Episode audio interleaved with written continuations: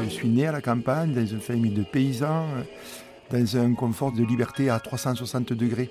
Vous êtes tout petit, dehors il y a tout, tous les dangers, mais aussi tous les plaisirs. Vous n'avez pas de contraintes.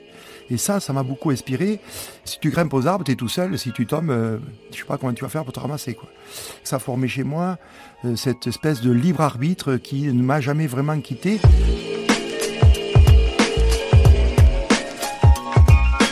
Cet accent du sud-ouest, c'est celui de Jean-Louis. Il a pourtant beaucoup vadrouillé pendant sa carrière, mais il est resté fidèle à ses racines. Dans une autre vie, Jean-Louis a été joueur de rugby professionnel. Et oui. Quand il a décidé de changer de vie, c'est évidemment près de Toulouse qu'il s'est installé, mais pour un projet radicalement différent de ce qu'il faisait avant. Il a créé une entreprise au service des personnes handicapées. Je m'appelle Adèle Gallet et j'ai cofondé une organisation qui aide des hommes et des femmes à mettre plus de sens dans leur travail. Des changements de vie, je vous en ai déjà raconté plusieurs ces dernières semaines. Mais c'est la première fois que je vous emmène à la rencontre d'un homme qui a redonné du travail à près de 1000 personnes en partant de zéro. Bienvenue dans l'envol. J'ai été euh, extrêmement euh, gâté, moi, par la vie, parce que j'ai grandi dans une toute petite commune, classe unique, avec une maîtresse euh, qui était aussi la maîtresse de ma mère, vous imaginez un peu, donc ça crée des liens. Et euh, je suis arrivé euh, en partant de cette école euh, au collège. Alors imaginez, vous passez du petit village de centaines d'habitants au collège, vous êtes 300 dans le collège. Pour moi, c'était prenez le bus, hein, bus tous les jours. Et puis là, vous découvrez quelque chose de complètement incroyable, c'est qu'il y a une, aussi un moment de liberté, parce que vous avez un prof par discipline, vous ne savez pas ça, et puis on vous fait faire du sport. Vous avez une discipline, c'est l'EPS, éducation physique et sportive. Alors ça, je me suis dit, c'est pas possible. Et là, j'ai découvert le sport à travers quelqu'un qui m'a enseigné, qui m'a éduqué. On prend conscience aussi de ses qualités, choses qu'on ne sait pas. Quand vous êtes euh, élevé à la campagne, bon, voilà, toutes ces choses-là vous sont étrangères et c'est normal. Et donc, ça m'a beaucoup aidé. Ça m'a beaucoup euh, renforcé, euh, guidé et, sûrement rassuré aussi parce que vous prenez une place que vous n'attendez pas. Vous êtes bon à l'école, vous êtes bon euh, en sport, ben voilà, euh, c'est plus facile pour vous parce que quand vous faites des équipes, on, vous prend tout le temps. Et ça m'a donné confiance et je me suis senti un peu privilégié aussi. Vous voyez, c'est quelque chose que, ben, que vous n'avez pas projeté du tout. Et, et c'est vrai que ça m'a aidé sans que je le sache au début, évidemment. Mais en grandissant, j'ai bien vu que ça m'avait construit. je veux dire quelque chose qui est complètement incroyable dans le rugby, quand on vous met un ballon dans les doigts, chose que je n'avais pas eue jusqu'à l'âge de, 11 ans, quand je suis arrivé en sixième, et comme m'a dit, avec le ballon, il faut que tu passes la ligne là-bas, et quand tu as passé la ligne, tu as marqué, et tu as, gagné, quoi. Et qu'entre-temps, tu as droit de plaquer les autres, je me suis dit, ça, c'est pas un sport, ça, c'est un jeu, c'est un truc euh, incroyable. J'ai le droit d'attraper les mecs, de les faire tomber. Euh, ah, je dis, ça, c'est un truc, euh, c'est bien comme sport, ça. Et ça m'a forgé incroyablement. Euh, dans le rugby, vous avez les gros, les petits, les maigres. On, va dire les sauts, les, les intelligents. Vous avez tout le monde. Vous êtes 15, plus 15, parce que vous avez 15 adversaires. Vous avez qu'un seul ballon. Et vous êtes obligé de jouer tous ensemble. Et si vous ne jouez pas ensemble, ça ne marche pas. Et dans une équipe de 15, vous, vous avez évidemment toute la panoplie euh, de la société qui est à côté de vous. Et si vous n'arrivez pas à vous intégrer et à vous faire reconnaître, ça ne marche pas. Et je crois que c'est la chose qu'il faut qu'on comprenne, si vous voulez, la, mixité sociale. Il y a tout dans le rugby. Il y a l'effort, il, il, y a ce côté euh, physique, parce que euh, plaquer et, se faire plaquer, c'est jamais très agréable. Il faut dire la vérité. Hein. On n'arrive pas là, on est content de se rouler dans la boue. Non, c'est pas vrai. Mais ça vous endurcit, ça vous donne envie. Et, ça, ça m'a aussi euh, beaucoup construit. Moi, je, me suis construit comme ça, une espèce de petit buvard. J'ai essayé de regarder tout ce qui se passait. Au fond, ça s'est imposé à moi sans que je le sache. Et après, évidemment, je me suis euh, sûrement, euh, je me suis appuyé là-dessus. Je m'appelle Daniel. Je suis un ami de Jean-Louis de longue date. Notre rencontre s'est faite en deux phases. La première, c'était au lycée, et la seconde, c'était sur le terrain de rugby. C'était un guerrier et un battant. D'abord, il n'aime pas perdre, ça c'est clair. Il était volontaire, mais il était, euh, enfin, il est un joueur de rugby de ces valeurs-là, de cette époque-là, c'est-à-dire euh, le sacrifice pour l'équipe, euh, la camaraderie, bien sûr, mais des valeurs qu'on retrouve peut-être pas aujourd'hui, enfin, qu'on n'a pas dans le rugby actuel, peut-être, j'imagine. Et c'est ce joueur-là qui va prendre goût à la compétition, au plus haut niveau. Dans les années 80, Jean-Louis est même demi d'ouverture au Stade toulousain mais il ne va pas faire carrière dans le rugby. Vous allez comprendre pourquoi.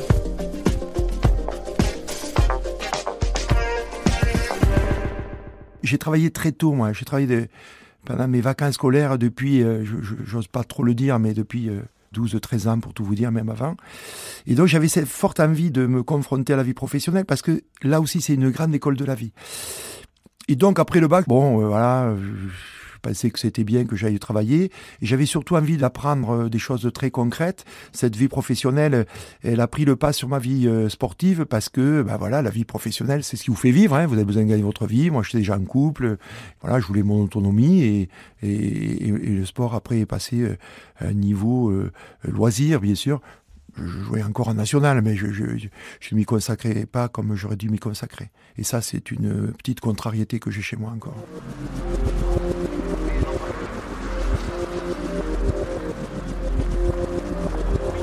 C'est un renoncement de ne pas aller jusqu'au bout de sa passion. Oui, il faut dire que ça a été un peu dur euh, de faire ce choix. Mais bah, ça s'est imposé à moi c'est naturellement. Il faut dire aussi la vérité j'ai été très tôt euh, euh, mis face à des responsabilités fortes dans ma vie professionnelle. J'ai managé très très tôt des équipes de 10, 20, 30, 40 personnes à, à 22 ans et même beaucoup plus. Et donc je me suis senti investi. Alors voilà, d'un côté ça a compensé fortement euh, cette espèce de, de, de déception sportive, mais voilà, ça a été très très bien compensé. Et puis j'ai été gâté j'ai été euh, fortement récompensé, je trouve. Donc, euh, à, la suite de tout ça, quand on fait le bilan, on se dit bon, c'est pas, c'est un choix, mais c'est un choix normal, quoi. Voilà, c'est dans la vie, on, a des choix à faire. Celui-là s'est imposé à moi. Évidemment, je ne le regrette pas. Dans sa première vie professionnelle, Jean-Louis travaille dans l'industrie. Il conseille Airbus, Ariane, de grands groupes dans le nucléaire, l'automobile. Cette vie-là, elle dure 20 ans. Et puis il décide de revenir s'installer à Toulouse et de lancer sa propre entreprise. C'est le tout début de sa deuxième vie, mais le projet est encore assez flou. Et à un moment donné, un de mes clients, qui était Airbus en l'occurrence, à l'époque ça s'appelait encore Aérospatial, me dit Nous avons un véritable problème dans le monde de l'entreprise. Euh, et, là, ça fait référence à la loi de 87 qui impose les 6% des personnes handicapées dans les entreprises euh, euh, dites ordinaires de plus de 20 salariés. Et donc, ils, me posent cette question, ils me disent, euh, dites-nous ce que vous en pensez, dites-nous comment vous pouvez nous aider. Et moi, je dis, je ne peux pas vous aider. Je n'ai aucune expérience dans le monde du handicap. Et tout ça dure quelques semaines. Et puis un jour, euh, le directeur des achats que je connaissais bien, qui, pour qui j'avais beaucoup de, de respect, me dit, écoutez, faites ça pour moi. Jean-Louis, je, on nous sommes très embêtés. Évidemment, je suis touché et je dis, bon, d'accord, je fais ça, mais à titre gracieux, parce que je ne suis pas du tout compétent. Et là, il, a démarré, si vous voulez, ce parcours euh, initiatique du handicap qui est compliqué. Parce que vous n'êtes pas issu du monde du handicap. Les gens vous reçoivent vous disant, mais pourquoi vous vous intéressez au monde du handicap? Vous n'êtes pas du monde du handicap. Et je dis, mais parce que euh, je crois que on peut faire des choses avec euh, la personne handicapée, mais je ne suis pas sûr. Et c'est là qu'il va faire une rencontre qui va vraiment changer sa vie celle d'un homme qui est en train de perdre la vue. Il avait connu une vie professionnelle euh, très très chaotique et il avait été blackboulé euh, en permanence en lui disant oui tu vas y arriver, on va t'intégrer mais euh, ça n'allait jamais au bout. Et j'ai ressenti quelqu'un en face de moi qui était exactement comme moi. Il voulait prendre sa place dans cette société qui ne voulait pas de lui. Et je me suis dit mais c'est c'est pas bien ce truc là. Alors j'avais en tête tout ce qu'on m'avait raconté l'administration, j'avais fait un parcours, j'avais rencontré de nombreuses euh, structures, et j'avais pas compris ça. Et là, il s'est passé un truc complètement incroyable. J'ai écouté euh, l'histoire d'une personne qui était une histoire tout à fait banale, au fond, parce qu'elle voulait s'intégrer dans une société qui ne voulait pas d'elle. Et vous avez là un sentiment d'injustice qui s'empare de vous. Et je suis sorti de là en colère, si vous voulez. je me suis dit, c'est pas bien de faire ça c'est bien d'en parler et c'est pas bien de rien faire. Et donc, je me suis senti investi. C'est ça qui s'est passé au fond. Son entreprise, DSI, devient donc une entreprise adaptée. Son but, c'est d'intégrer les personnes handicapées. Jean-Louis a trouvé le supplément d'âme qui lui manquait. Et aujourd'hui, il emploie 1000 personnes. 1000 destins hors du commun. Vous savez qu'il y a des gens chez nous, pour venir travailler, ils se lèvent trois heures avant. Parce que j'ai des tas d'exemples, je, je, vais en citer une, elle s'appelle Sandrine, c'est une fille complètement formidable.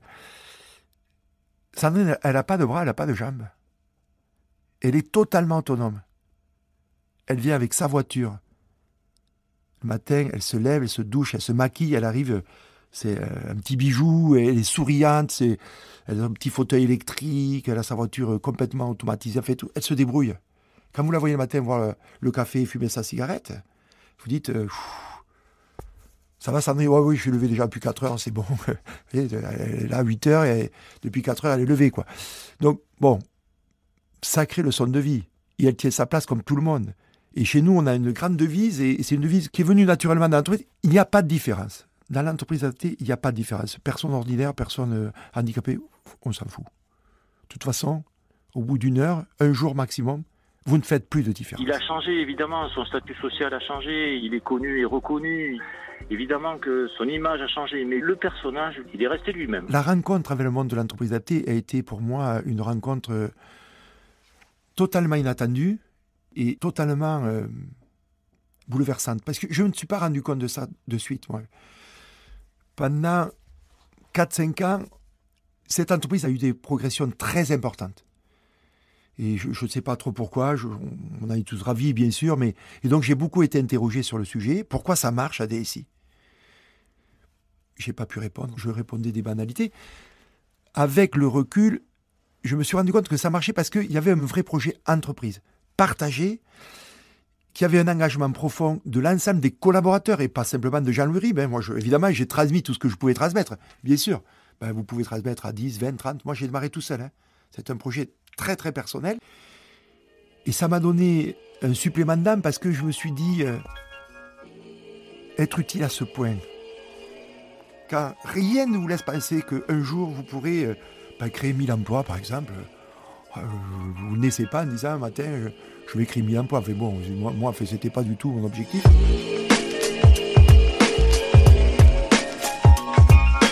Jean-Louis garde un rêve faire connaître au plus grand nombre les entreprises adaptées. On est d'accord, l'expression n'est pas très jolie, mais l'idée, elle, elle est inspirante.